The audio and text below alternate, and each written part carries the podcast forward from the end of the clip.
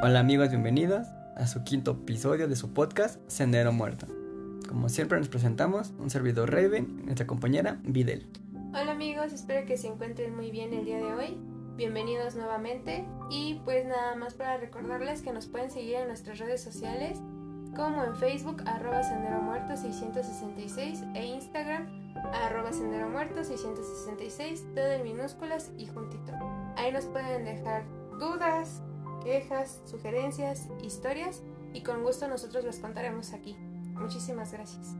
Y bueno, el día de hoy hablaremos de la Posada del Sol. Así que quédense para escuchar todo lo que rodea a este misterioso lugar.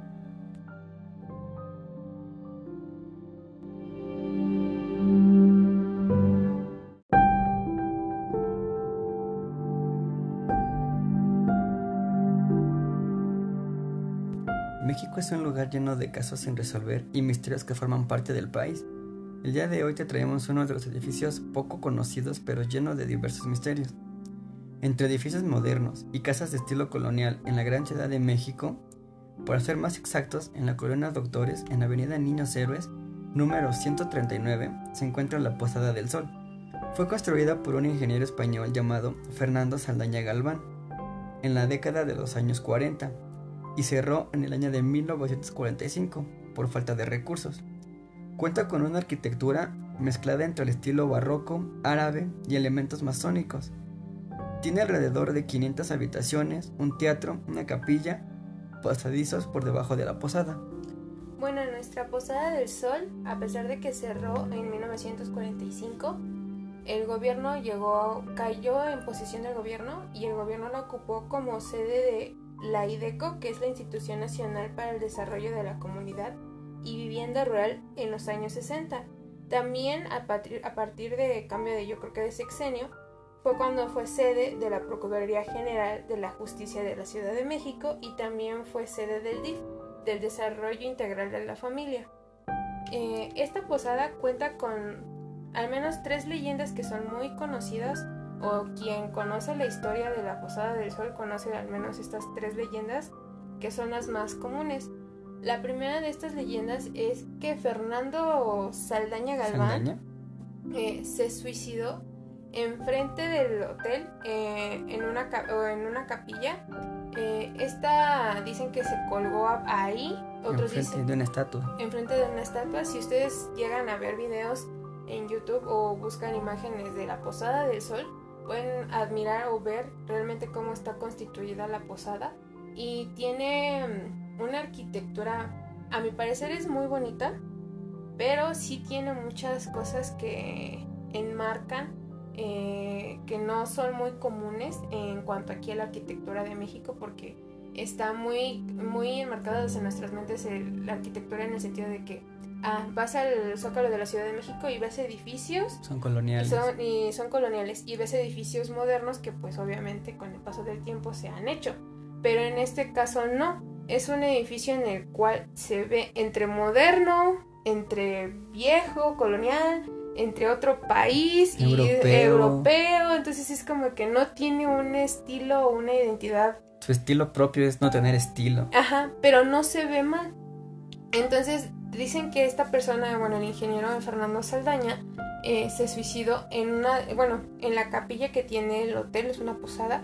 La finalidad de este hotel era eh, darle residencia a gente que fuera intelectual y, y, artísticas, ¿no? En este caso dicen que él se suicidó por cuestiones de falta de dinero, de recursos que había pedido prestado por todos lados y al no tener dinero y va a estar bajo mucha presión, él terminó suicidándose ya sea en la capilla, otros dicen que al pie de la estatua de un monje, otros que en alguna en un árbol, otros dicen que se ahogó en una de las cisternas. Realmente tienen muchas historias en, ese sentido de que él se suicidó ahí y que maldijo el hotel y que por eso ya jamás fue habitado el, el mismo hotel. Pero realmente yo busqué fuentes que decían que no es cierto, Fernando Saldaña murió ya de viejo en una de sus residencias fuera de la Ciudad de México y que pues realmente ya no volvieron a abrir el hotel porque pues no le vieron pues como una finalidad. Una ganancia, o sea, realmente no funcionó como él quería o más bien no funcionó para lo que él quería que funcionara el, el hotel porque a pesar de toda la estructura que tiene la arquitectura que la verdad es muy llamativa no tuvo ese auge que él esperaba que, que tuviera simplemente fue como un hotel más al principio pues sí pegó porque fue la novedad pero no tenía algo más allá que dijera queremos estar aquí todo el tiempo no como que simplemente fue uno más del montón al fin y al cabo. No, y dicen que cuando murió este señor, realmente la Posada del Sol quedó como pues, intestada y cuando eso pasa con alguna propiedad importante en, cualquier parte de México, eh, inmediatamente el gobierno mete las manos y se queda con esa sí, con la propiedad. Entonces, este, no hubo quien reclamar esta propiedad realmente les invito a que busquen videos de cómo está la arquitectura de, ese hotel, de esa, de esa posada. Tiene grabados muy, muy bonitos. También algo que llama muchísimo la atención en ese hotel es que, por ejemplo, y la capilla. Y no me va a dejar mentir, la capilla, que realmente no tiene nada de capilla. O sea, es una capilla sí. Sí, fue construida con finalidad, pues. religiosa. Católica, entre comillas, porque bueno, fue la intención, pero realmente cuando la analizan es como lo único que tiene que ver con la religión católica es que tiene una cruz en medio, pero ahí en fuera tiene grabados y construcciones de, de muchas otras culturas que no tienen Ni siquiera nada de que la religión, porque por ejemplo, eh, tú entras a la capilla y a primera instancia de la capilla este, está el piso y hay una estrella de cinco picos. Eh, y por la parte de arriba está un candelabro y el candelabro tiene forma como de péndulo. Y de hecho la estrella si la ves hacia abajo, tú mismo me lo dijiste. Parece un ojo. Ah, sí, parece un Parece como si estuviera viendo un ojo hacia, hacia arriba. y de hecho está justamente debajo del candelabro que tiene forma de, péndulo. de, péndulo. Bueno, para algunos que no sepan, eh, en la religión Wicca, eh, cuando tienen que hacer preguntas a su dios o a la diosa, usan el método del sí y no bajo un péndulo. El péndulo eh, es el que va a direccionar por la energía de uno, el sí o el no, o la energía de la diosa o el dios, para poder este, decir o responderte un, algún cuestionamiento. No sé, como por ejemplo, ah, este, el día de hoy voy a estar enferma y tú mueves, pones el péndulo arriba en el centro y la energía es la que va a mover este el péndulo a la dirección de sí o de no. Entonces es algo muy, muy raro, o sea, porque pues es algo similar a la religión. Sí, se, se, asemeja a eso. Y de hecho, pues él tomó de muchos este lugares, este, pues cosas arquitectónicas para meterlas en su en su hotel, porque tiene incluso, como dijimos, de símbolos masones. Y no es porque él fuese un masón, simplemente él retomó eso. De hecho, eso es uno de los mitos que también, haga, bueno, vienen incluido dentro de este mito de que él se suicidó. Que realmente dicen que, eh, por lo mismo de que dio a entender que había simbología masónica en este hotel, los mismos masones fueron los que obligaron de cierta forma a o presionaron a Fernando de que él se suicidara o se matara porque no quería que el mundo o el mundo si conociera realmente quiénes fueran los o quiénes eran los masones. Esa fue una. Otra dicen que fue porque los mismos masones tenían el poder adquisitivo del, dinero y le dieron la oportunidad a Fernando de construir el hotel, pero no lo terminó en tiempo y, forma y una forma de, de, que pues como no les pagó el dinero fue una presión social ahí y que eso que terminara matándose y suicidándose. Muchas veces dicen que también eh, al hacer esto, entre comillas, también había matado a su familia, a su, a su esposa y a sus hijos, en especial a una niña, que es la siguiente leyenda. Cosa que no es cierta. La niña, bueno, la siguiente leyenda es de que hay una niña. Está más amplia. Ajá. Es una niña que se aparece también en las instalaciones del hotel. Dicen, nadie la ha visto. De hecho, tiene un altar dentro del hotel, bueno, cerca del hotel. Tiene el altar la, la niña, igual pueden buscarlo y encuentran fotografías del altar donde dejan juguetes, dejan dulces, que la misma gente le da a la niña para poder escapar de esa como maldición.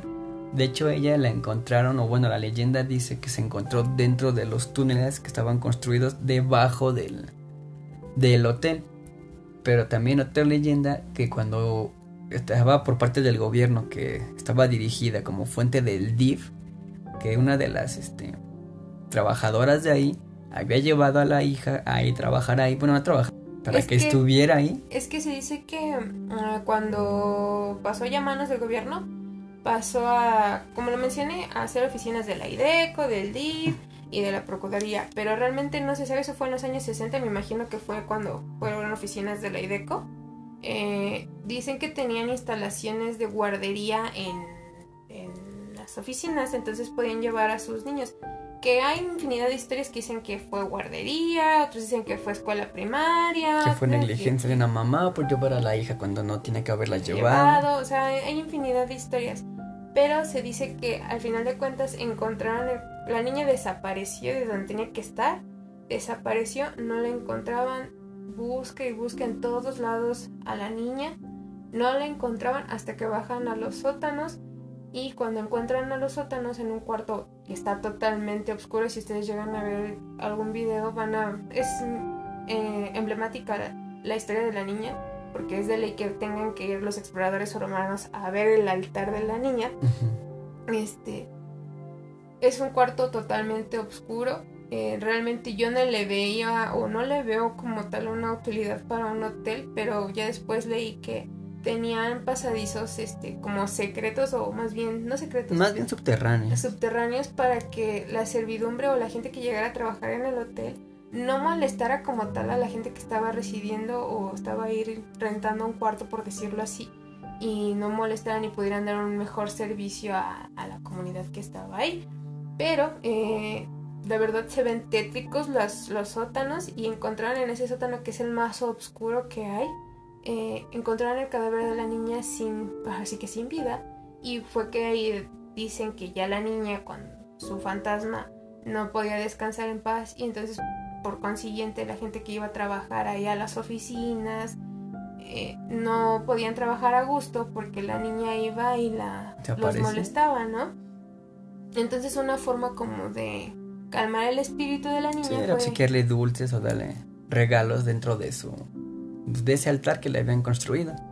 Y esa es pues nuestra segunda este, leyenda. Y como repetimos, hay demasiadas historias dentro de que forman, más bien hay diferentes versiones de la misma, de la misma historia.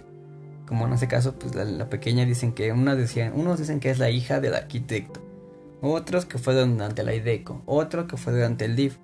Pero al fin y al cabo, pues es la niña y está el altar, ese sí está ahí. De hecho, algo muy curioso es que cuando tú entras a ver el altar de la niña, tiene obviamente una infinidad de dulces, tiene una foto vieja de la, niña.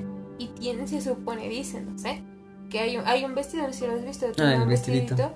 Muchos piensan que ese vestido lo pusieron nada más como en honor a la niña. Otros como representando que eran de ella. Y otros dicen que era el que traía el día que ella, este, encontraron. Murió, ajá, entonces es como que... Sí, es demasiado este...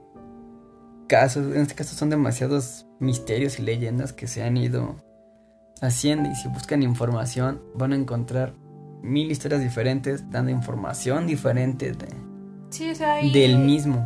Ah, incluso dicen que por ejemplo las fechas realmente tampoco no tienen como tal un exacto porque cambia una, cambian otras. Otras, por ejemplo, cuando estábamos buscando la información, decían que Fernando no había muerto en el hotel. Otros dicen que sí había muerto en el hotel. Otros decían que se robó nada más a los ocho meses. Entonces es No los cinco años, que había durado, entonces... Otros dicen que la fecha de que dimos que de cierre, otros dicen que fue cuando abrió el hotel, entonces no hay tampoco así como tal una exactitud de... De qué pasó, de cuándo están las las fechas ahí hay mucha confusión porque hay demasiada información como que se contradice, otras que que como que retoman otras cosas que otros no tomaron y otros tomaron lo que dijeron otros, pero con otra información, entonces como Sí, es un teléfono descompuesto, vaya. Y bueno, otra de las siguientes leyendas es la de la de ¿cuál era? Encontraron restos humanos. De hecho, esa es la más curiosa porque pues, dentro de la misma de lo que sí encontraron como tal, encontraron alrededor de 40 cuerpos y eso sí fue un hecho, eso sí no no cambia. No cambia, eso sí no, es, no, es ni verdad ni, ni no es fantasía ni mito, o sea, eso sí es algo real. Lo que genera la fantasía ahí o más bien el mito y las leyendas es el por qué estaban esos cuerpos ahí, la causa del origen de estos cuerpos es lo que ha generado diversas este leyendas dentro de esto mismo que han encontrado. Una de ellas es de que se creía que durante la construcción del, bueno, del hotel, de la posada, cuando ya estaba activa, era de que justamente como mencionamos, en la capilla tenían esa forma de estrella de cinco picos, de que practicaban el satanismo y hacían rituales este, satánicos y hacían sacrificios humanos, que esos cuerpos eran los que habían encontrado que eran parte de los este, de los sacrificios. De hecho, se encontraron en las mismas este, túneles subterráneos, empalados, o sea, perdón, emparedados. Entre las paredes se encontraron los, sí, porque los cuerpos este, dobles. Y otra cosa muy curiosa es de que los, a pesar de que es un condominio enorme, porque sí está enorme, como lo mencionamos, tiene más de 500 habitaciones, entre otras cosas, jardines, teatro, hasta casinos tenían. Este, dicen los vecinos de las casas que rodean el edificio, dicen que aún escuchan los gritos de personas, mm. eh, pues así que como si las estuvieran matando, maltratando, ¿no? Torturando. Torturando. Otra es este que, bueno, dicen que esos restos no nada más eran de los sacrificios, también se piensan que fue eh, restos de estudiantes durante la época de 1980 aproximadamente y que esto fue gracias a Arturo Durazo Moreno. Eh, si no lo conocen, pues ahorita les voy a dar un poquito más de, del contexto. no tan a profundidad, pero. Ajá, pero sí un contexto. Se supone que en la década de los 80 estaba como presidente José López Portillo, quien pues hizo muchas cosas durante su sexenio y entre una de ellas fue escoger a, a mencionado a Arturo este, Durazo Moreno, que lo conocía desde niño, ya saben, ¿no? Quien tiene palancas en el gobierno es porque prospera. prospera, ¿no? Y lo puso como jefe de la policía.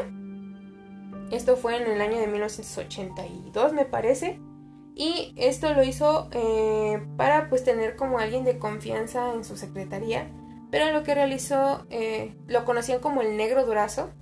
Lo que hacía el negro durazo era extorsión, eh, desaparición de gente, hubo muchísima inseguridad y sobre todo corrupción y desvío de recursos este pues de dinero del, país.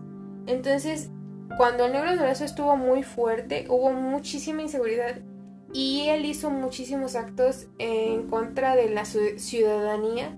O, eh, la gente que estaba en contra de él llegaba a desaparecerla, a matarla en esto en especial eran los, los estudiantes quienes hacían protestas en contra de él y también los desaparecía y dicen que usaban este hotel porque como fue Procuraduría de la Justicia de la Ciudad de México, lo utilizaban como para pues prisión y ahí desaparecían a los alumnos o la gente que simplemente estaba en contra del negro durazo y ahí se le hacía fácil matarlos y ejecutarlos. Si algún día quieren que nosotros toquemos más a profundidad el tema del negro durazo, pues también nosotros con mucho gusto lo, lo haremos. Alguna, ah, creo que también había otra leyenda. Hay otra leyenda que, bueno, no justifica más bien, sino como que da explicación o que se ha creado del por qué estaban esos cuerpos ahí. Para los que son de México, el 2 de octubre, pues no hace falta que, que se presente, todo el mundo sabe, bueno, en México, ¿no? El clásico del 2 de octubre no se olvida, saben lo que pasó para los aquellos que nos escuchan que no son del país, les voy a dar una pequeña explicación de qué ocurrió en esta, en esta fecha para que tengan una idea de qué relación tiene con esta, con esta leyenda. El 2 de octubre de 1968, aquí en Ciudad de México, se formaron una, sí, una asociación de estudiantes de diferentes universidades, algunas públicas, algunas privadas, que protestaban en contra del gobierno ya que en ese entonces el gobierno era demasiado opresor y le enviaba muchas cosas que los estudiantes no estaban conformes. Esto fue durante el mandato del, bueno, del expresidente Gustavo Díaz Ordaz, que de hecho en ese entonces ellos, este, bueno, esta asociación de alumnos decidieron hacer una marcha pacífica para protestar con diferentes este, fines políticos que no estaban de acuerdo en el entonces. En esa fecha se iban a realizar los Juegos Olímpicos de México, aquí en la Ciudad de México como sede. Entonces el presidente Díaz Ordaz creó lo que se llamaba el Batallón Olimpia, que era un grupo este, paramilitar que se creó con la finalidad como de seguridad durante los este, Juegos, Olímpicos. Esa fue la, bueno, su origen para su creación de este batallón. Aquí la cuestión fue que durante la protesta en Tlatelolco, en la Plaza de las Tres Culturas, eh, bueno, aquí en México se llama Plaza de las Tres Culturas, ya que ahí hay este, ruinas prehispánicas, hay arquitecturas este, coloniales. y hay edificios modernos. Por eso se llama aquí en México la Plaza de las Tres Culturas. Viene prehispánico, perdón, lo que es este colonial y arquitectura moderna. Entonces en esta plaza fue donde empezó la, la protesta. Repito, fue de una forma pacífica, no hubo agresiones, no hubo vandalismo, no hubo nada de nada que provocara al gobierno porque justamente sabían pues con qué tipo de gobierno se manejaba en ese entonces. El problema fue que ya cuando Díaz Ordaz mandó a los este, Batallón Olimpia, eh, no los mandó uniformados, sino los mandó como si fueran civiles, como si fueran estudiantes. Lo único que los diferenciaba del resto es que tenían un guante blanco en las manos. Ya sabían que los que tenían el guante blanco pertenecían al batallón Olimpia. Pero esto claro únicamente lo sabían los mismos del, del batallón y la policía. Porque también estuvieron rodeados por este, militares con la excusa o la finalidad supuestamente de que iban a ir únicamente para como seguridad y para evitar conflictos o para evitar este riñas. Ya cuando se estaba terminando la, la protesta, un helicóptero empezó a sobrevolar este pues todo este evento y el helicóptero fue el que empezó a mandar este bengalas. Y en cuanto mandaron las bengalas, estas bengalas eran las señales de los francotiradores del el batallón Olimpia para empezar a abrir fuego sobre los estudiantes. Y de ahí comenzó uno de los masacres y genocidios más grandes de, del país. ¿Qué tiene que ver esto con el salón este con del el sol? hotel La Posada. Con la posada del sol, perdón. Es de que se cree que muchos de estos estudiantes que habían atrapado, que, porque a muchos los mataron ahí mismo en la plaza, porque fue de abrir fuego, no fue, no fue arrestar, no fue atrapar. Ahí fue disparamos y al que le dé. Muchos los atraparon, los arrestaron, los torturaron. Entonces se cree también que de estos cuerpos que se encontraron ahí son de los estudiantes que los mismos, este, ya sean militares o de Batallón Olimpia, habían arrestado, los metieron aquí al, al Salón del Sol y a partir de ahí fue donde los, los ejecutaron. Entonces realmente no se sabe de esos cuerpos que encontraron, realmente de, ¿De qué? de qué época y de quiénes son, si son realmente de los este, rituales que supuestamente hacían, si son de lo de la de los estudiantes del 68 o si son durante los que estaban en contra de, De del negro durazo. Este tipo de cosas son las que rodean esto, o sea, los cuerpos sí los encontraron, pero también no se ha dado a conocer públicamente la versión oficial de, de estos cuerpos de quiénes eran. No, y yo creo que nunca se darán. No, no se No, y además con el paso del tiempo ya... la- Para empezar, esta historia de este hotel no es muy conocida.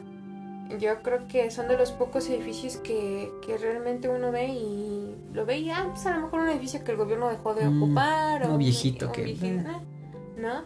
Pero realmente tienen muchísimas historias, realmente abarca muchísimas cosas y por lo, por lo mismo volvemos a retomar que el hecho de que pues estos cuerpos realmente nunca vamos a saber de quiénes de son, quiénes fueron. de quiénes fueron, o si están revueltos unos con otros, eso realmente no. O si las tres historias son ciertas, ¿no? No. Fueron sumando cuerpos, ¿no? Nada más tiraron una pared y otra vez la Así volvieron a "Ay, armar. ya, ya se fue, sí, ¿no? Por capas, ¿no? ¿no? Y muchos dicen que, o sea, el hotel se prestaba como para hacer ritos satánicos porque volvemos a lo mismo. Eh, el lugar era amplio. Era amplio. Eh, no se, se supone que no se escuchaba gritos de la gente mientras la estaban este, dando, ¿no?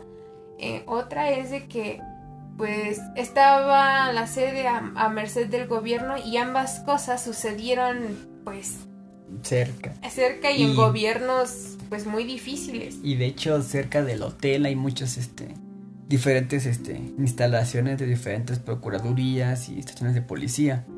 Entonces no es como que sea un lugar tan más bien es una zona habitacional de tantas este, viviendas de gente de población común son mismos policías, entonces si va a pasar algo, pues nadie escucha, ¿no? O sea, nadie, nadie sabe, nadie vio, y pues ahí no pasó nada. Actualmente la Posada del Sol no está habitada por nadie, no la ocupa nadie, y pues este, nada más están dos guardias de, creo que los guardias de seguridad, que son los encargados de obviamente de, de cuidar la unidad. Y pues que por obviedad eh, si alguien es de México y quiere ir a hacer exploración urbana pues tiene que ir a sacar un permiso porque no creo que cualquiera puede tampoco entrar. Y no solamente porque o sea no solo porque sea parte del gobierno que más bien el gobierno es el dueño sino que realmente ya las instalaciones están cayendo muy viejas de hecho hay una parte en la que se está hasta hundiendo y hay videos donde se ve cómo se estaba hundiendo y le pusieron este vigas vigas de madera para evitar un poco que se, que se colapsara tan, tan pronto. Entonces también por seguridad es que no dejan tan fácil el, el acceso a, a, las personas. la herrería, todo está, independientemente de eso, está muy bonito. Se les recomienda que busquen videos. Realmente yo me quedé impactada, nunca había visto algo tan curioso en el sentido de que todo combinado y a la vez o sea, es como de... Un poco de todo. De todo, ajá, ¿no? Es como el mole. Un poco de esto, un poco de aquello y aquí está la masa y sabe bien buena, ¿no? Algo tiene su resultado. O sea, sí, porque tiene hasta símbolos zodiacales ahí. Ah, dentro de la capilla, de la capilla. tiene símbolos, este, tiene los signos zodiacales. Signos, perdón. Cosa que no tiene nada que ver con este catolicismo. Sí, no, o sea, tiene de. tiene absolutamente de todo. Y de hecho supo a armar bien el la estructura de lo que estaba haciendo el, arquitecto, porque él supo bien cómo organizarlo y hacerlo de una forma que quedara pues bien, pues porque no es ni uno ni otro, pero lo poco que tomó de cada parte lo supo integrar, que formó algo nuevo. No, y lo curioso es de que como tú lo repites, no es algo que a la vista se vea mal. Mal, no. De hecho llama mucho la atención porque cuando vas entrando a la posada parece un castillo. Parece un castillo y a mí lo que más me llama la atención es la imagen del monje con un lobo a un lado, pero el lobo se ve así como tipo de mitología griega, griega así Rómulo y Remo. ¿eh? Ajá, ¿no? Pero realmente no, no tiene un contexto como tal. Y pues nada, chicos, espero que les haya gustado y pues actualmente el, la Posada del Sol, como se los vuelvo a repetir, no está habitada por nadie no, no piensan hacer nada con ese inmueble. Tienen pensado, de hecho, hasta la última información es que tiene pensado derribar para empezar a construir otros este, de hecho, en edificios. El, no recuerdo en qué sexenio.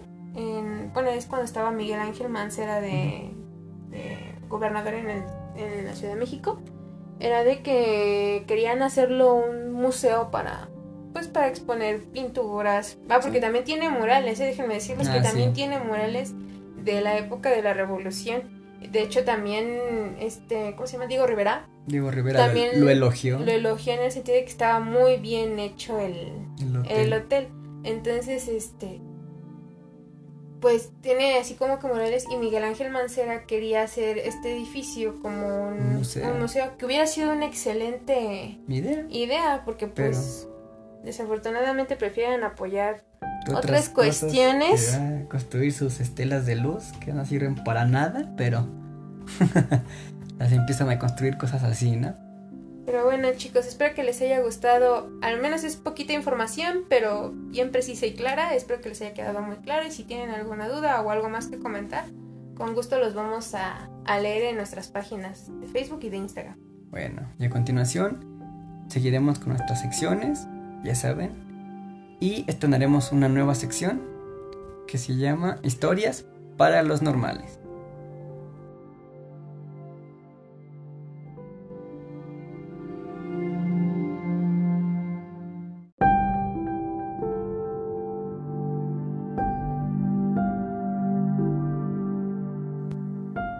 Bueno amigos, como les mencionamos, vamos a tener un nuevo segmento que se llama Historia para los normales, en la cual son historias que la audiencia nos ha hecho el favor de enviarnos de contarnos historias que han vivido, anécdotas que les han pasado y aquí las vamos a dar un espacio para ir contando estas anécdotas. Recuerden que las pueden mandar a través de nuestro Facebook, de nuestro Instagram y lo pueden hacer ya sea si quieren que sea anónima o si quieren que digamos de quién pertenece la, la historia. Y de qué país este, son, o si realmente no. Bueno, si quieren que salga su país o ciudad de donde ustedes viven en su historia, pues este, adelante también nos lo pueden comentar y si no, pues se queda en total anonimato. En este caso, eh, empiezo yo con la siguiente historia de nuestra audiencia. Eh, la persona me pidió ser anónima y discreta en el sentido de que no es algo paranormal, sino más bien una tragedia, él me escribe lo siguiente. de la ciudad de Guayaquil. Yo iba en el autobús regresando de mi trabajo como todos los días. El bus estaba lleno.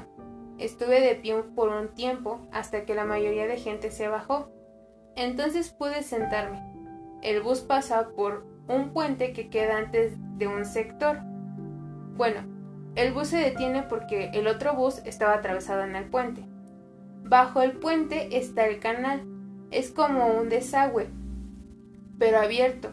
Y está, en esta época está seco. En invierno se llena de agua. Entonces, el del bus que está atravesado, sale la gente corriendo e incluso el chofer. Algunos se lanzan por la ventana. Adentro se quedan cuatro tipos y uno cae al suelo. La gente de mi bus empieza a sacar los celulares para grabar. Se ve claramente cómo el tipo le saca el cuchillo del cuello al que está en el suelo y sale un chorro de sangre. Los otros dos comienzan a darle pisotones mientras uno corre hacia el auto de vidrios negros que estaba cerca de ahí.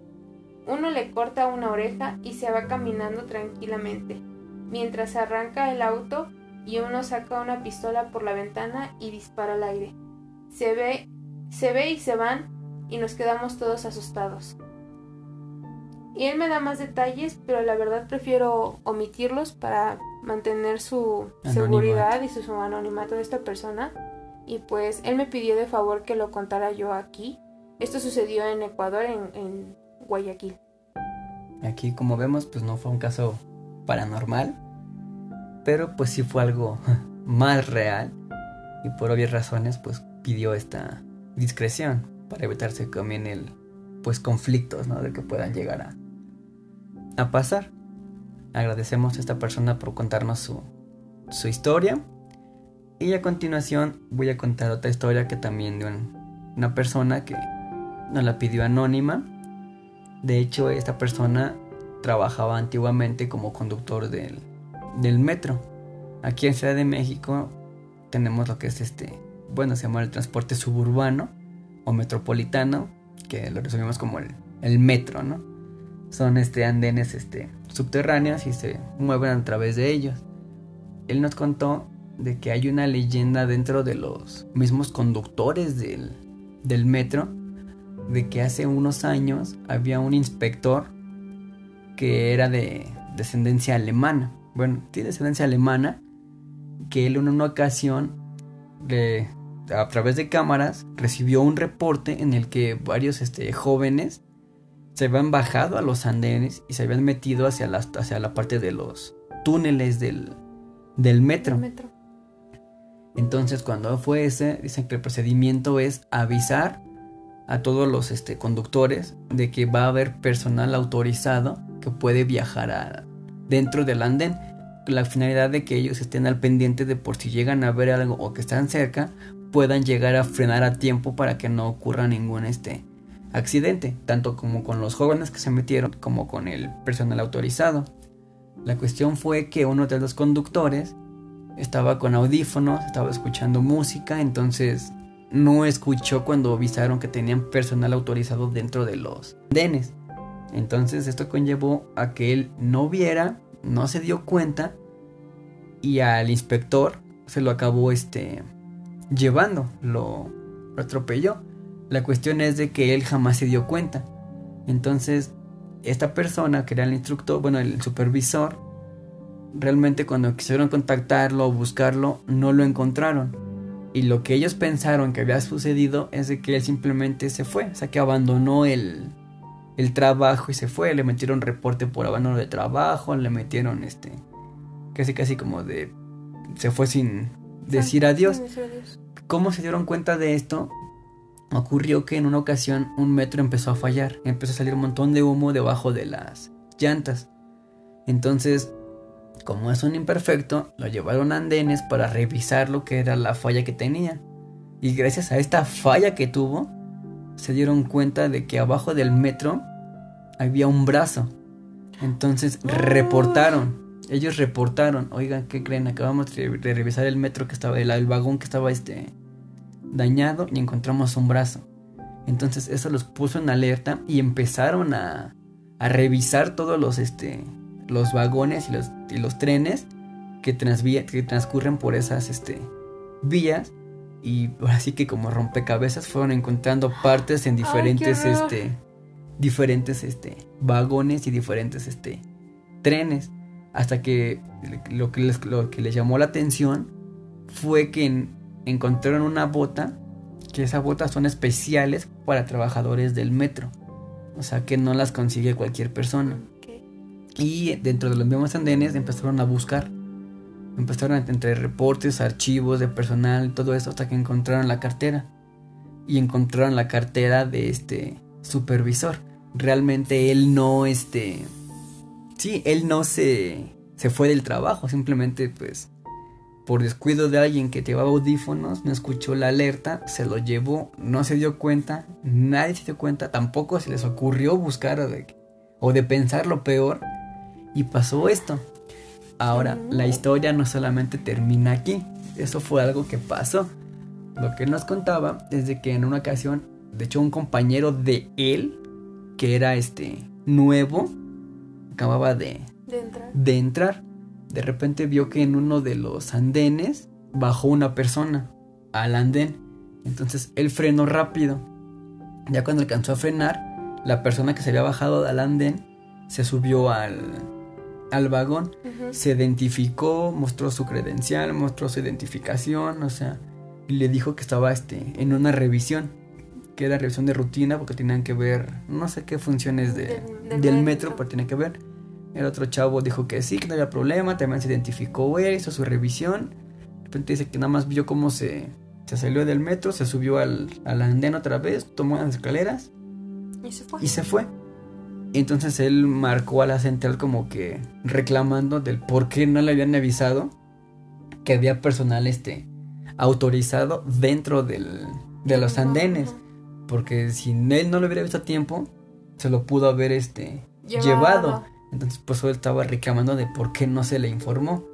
Y le respondieron, es que no tenemos personal en, en andenes, no hay nadie en andenes, está este autorizado. Y le preguntaron que cómo se llamaba el...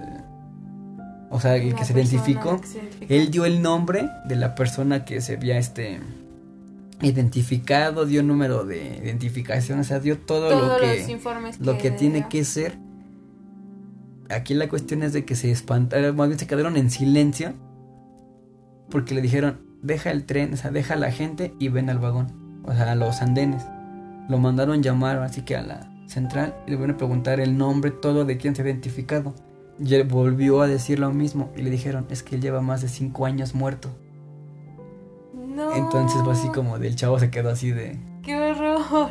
De ouch. No, no, no. Bueno, la siguiente historia también me la manda una persona que nada más me dijo que también quería ser anónima.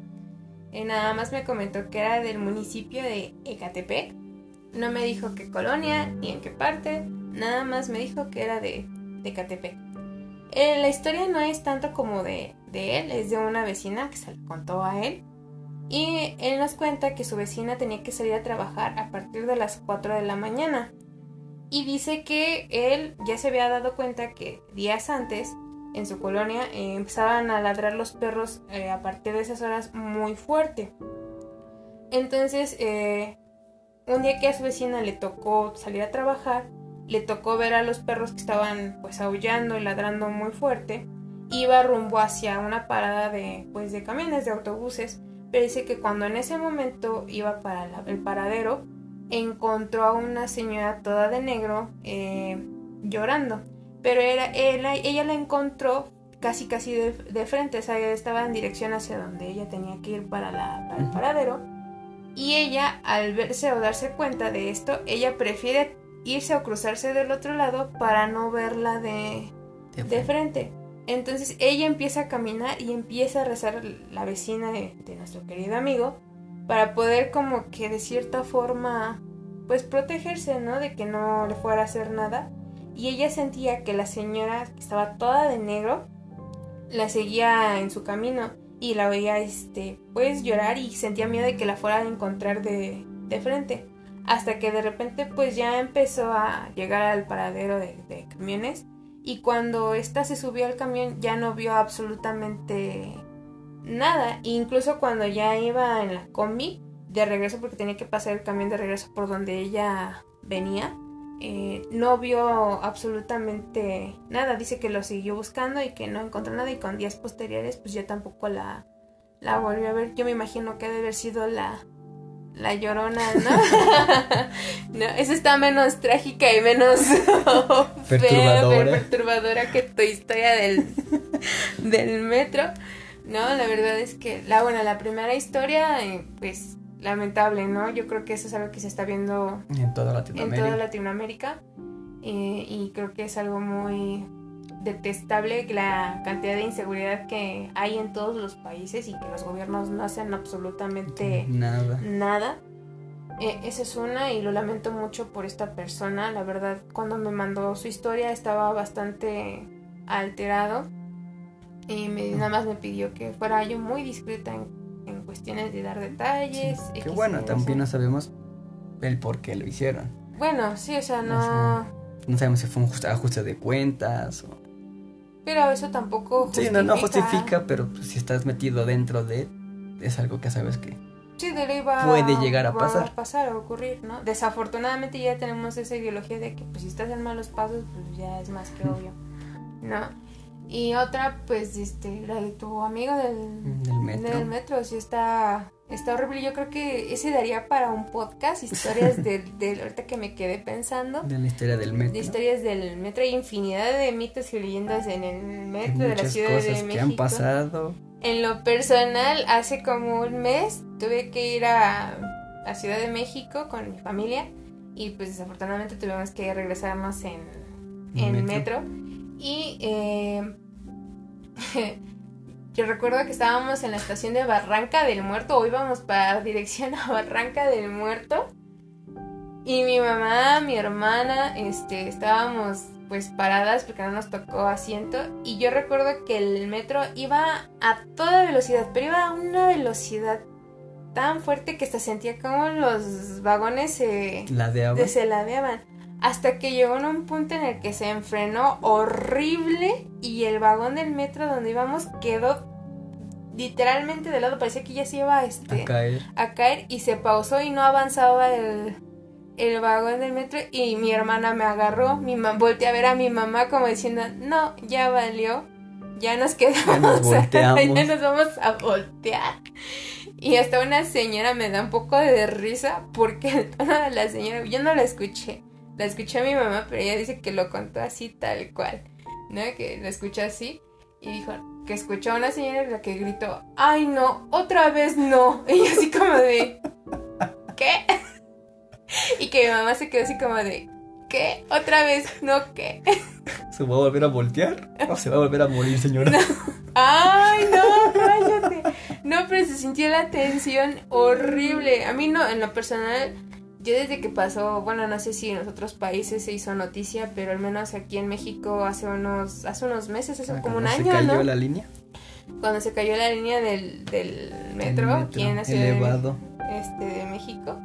la verdad yo desde ahí me traumé porque vi un reportaje donde veía, se veía que las instalaciones del metro de la Ciudad de México están deplorables. Hay lugares donde, por ejemplo, si tienen que soldar eh, partes de las vías o cambiar maderas o cosas así, tienen cachos de cartón o alambres uniendo otras partes.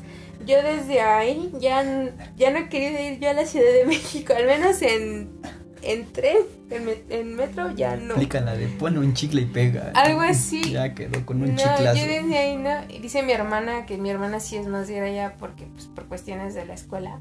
Que luego sí este, se avientan a, a los vagones del metro para suicidarse, entre otras cosas. Y pues mi hermana en ese momento ella pensó que el hecho de que se quería voltear el. Que alguien había saltado. Ajá, de que había saltado y el conductor se había enfrenado ¿no? Igual un ex compañero de un servicio que tuve, em, su hermano trabajaba en como conductor, creo que de los mismos este vagones y dice que luego veían cosas, eh, que pasan muchísimas cosas en la en el metro de la Ciudad de México, ves cada cada cosa tiene tiene infinidad de historias, estaría muy bueno contar todo lo que pasa ahí. Y pues la otra, el la que parece llorona, porque pues realmente no sabemos si es la llorona. ¿Qué vio? ¿Qué vio? Pues yo creo que así no puedo opinar en el sentido de que haya sido la llorona, porque no tiene las... Lo único característico que sería de la llorona es de que la vio llorar, pero nunca oyó que pronunciara el típico... Ay, mis hijos o algo así. O qué fue lo que vio realmente. O que vio, ajá, exactamente. ¿No? Bueno. Ya saben, si quieren que nosotros comentemos sus historias, estamos abiertos, nos pueden mandar este mensaje por la por la página o por este Instagram. Por Instagram y con todo gusto aquí la vamos a contar y vamos a opinar sobre ellas. Y nada más, ¿no? Y creo que seguimos con la siguiente sección. Sí, siguiente historia, seguimos con el cuento del sótano.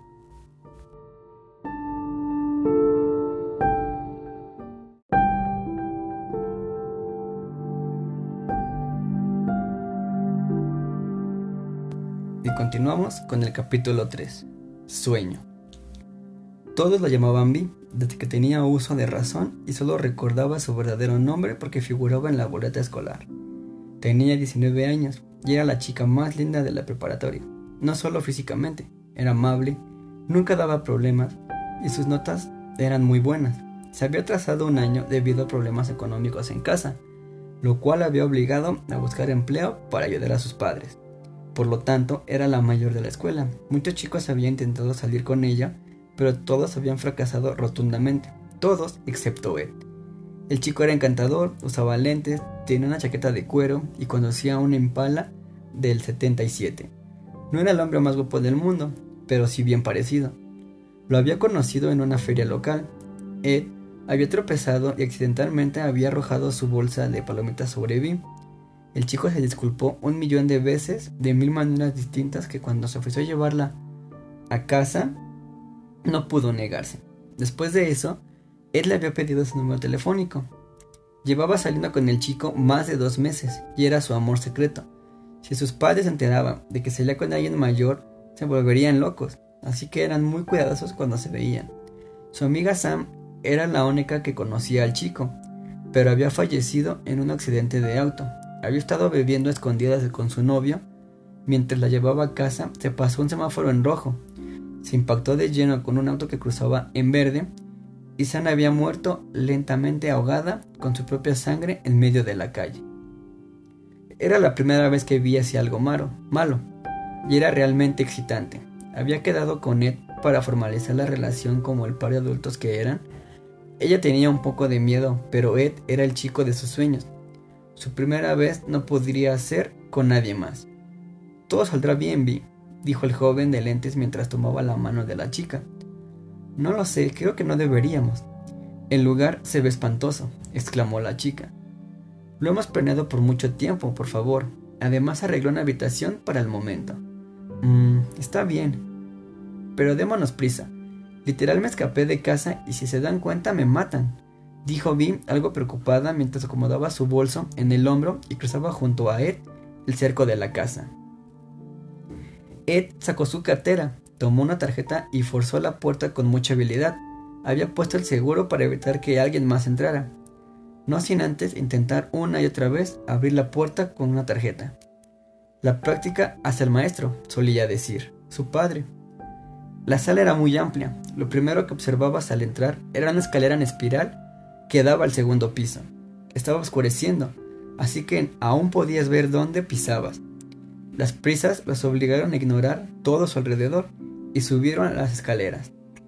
Arriba había un pasillo. El lado derecho se encontraban dos puertas de cada lado y una ventana al fondo.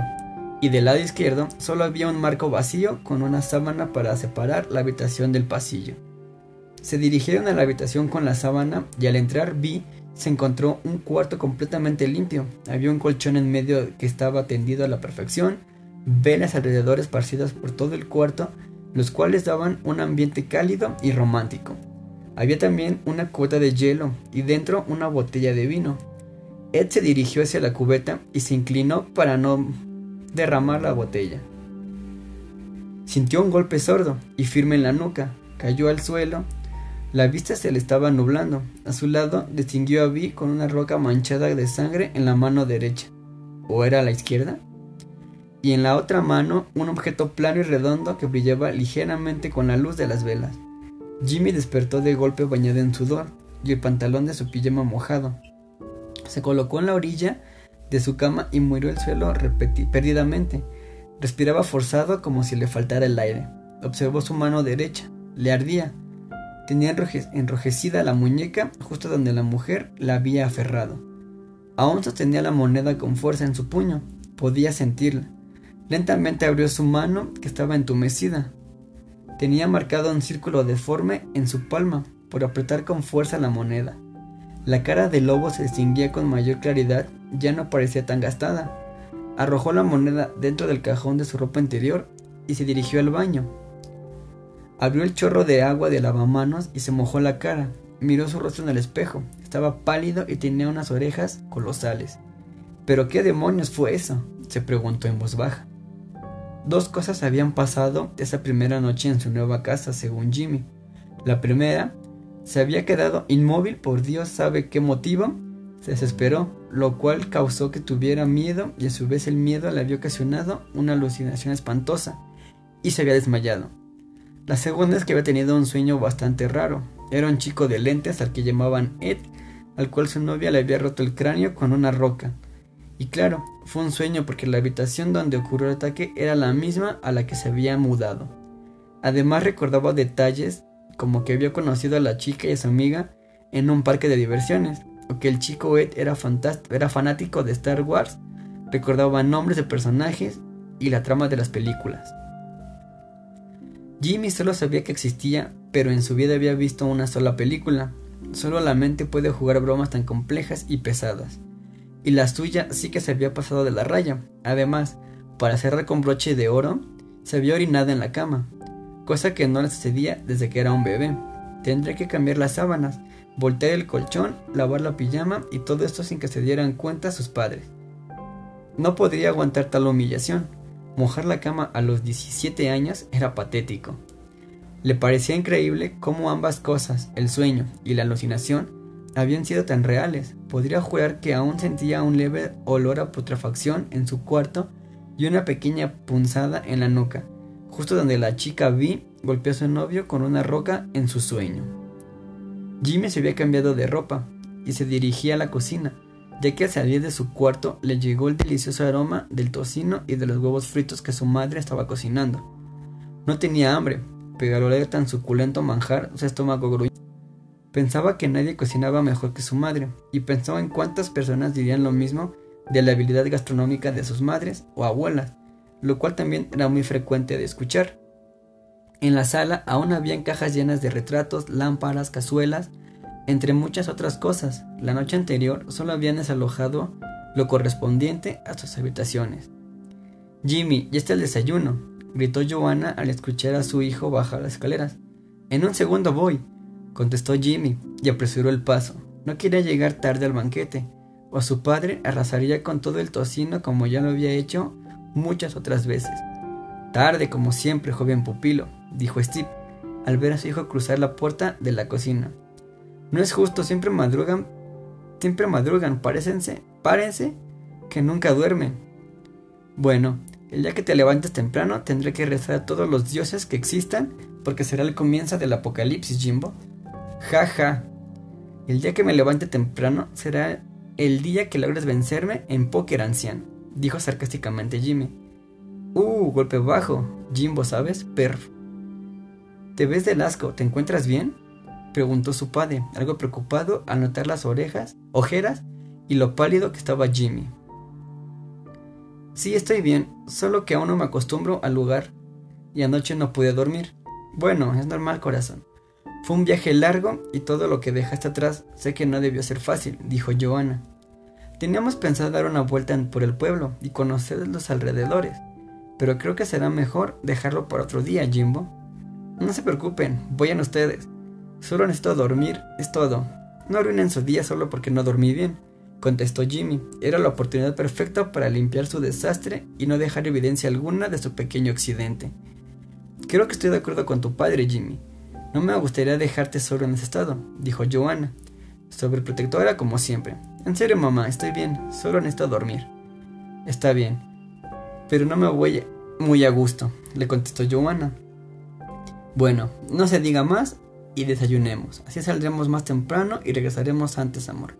Toma Jimbo, creo que necesitarás más que yo. Steve tomó más de la mitad del tocino que tenía en su plato y lo colocó en el plato de Jimmy.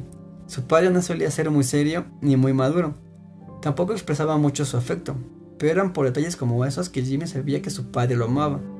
Como cuando tenía 7 años y su balón de soccer quedó atorado en la punta de un árbol. Su padre escaló hasta la cima para poder bajarlo. Steve le tenía pánico a las alturas. O como cuando Tenía 12 y se fracturó el brazo. Su padre lo llevó casi volando al hospital.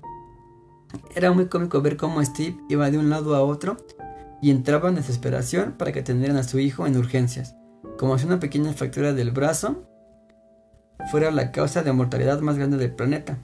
Fue la primera vez que vio a su padre realmente asustado y lo amaba por eso.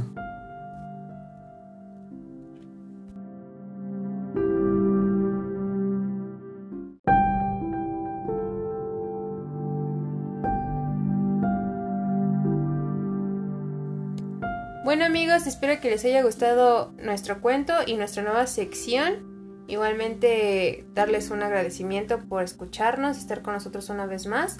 Y pues nada más que agregar que, que nos sigan en nuestras redes sociales como en Facebook arroba Sendero Muerto 666 y en Instagram como arroba Sendero Muerto 666, todo en minúsculas.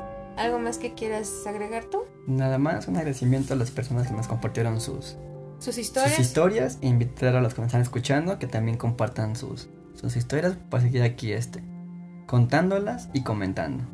Y bueno, nada más este, pedirles una pequeña disculpa porque eh, en el audio de nuestro podcast se escucha un gatito maullando y por más que lo quisimos correr no se iba, ¿verdad, Riven? Sí, no, no quiso irse. Quiere, escuchar el chisme también. Ajá, entonces una mega disculpa si se escucha el gatito. Y pues nada, eh, muchísimas gracias por estar con nosotros. Se despide Videl. Y Raven. Hasta la próxima. próxima semana.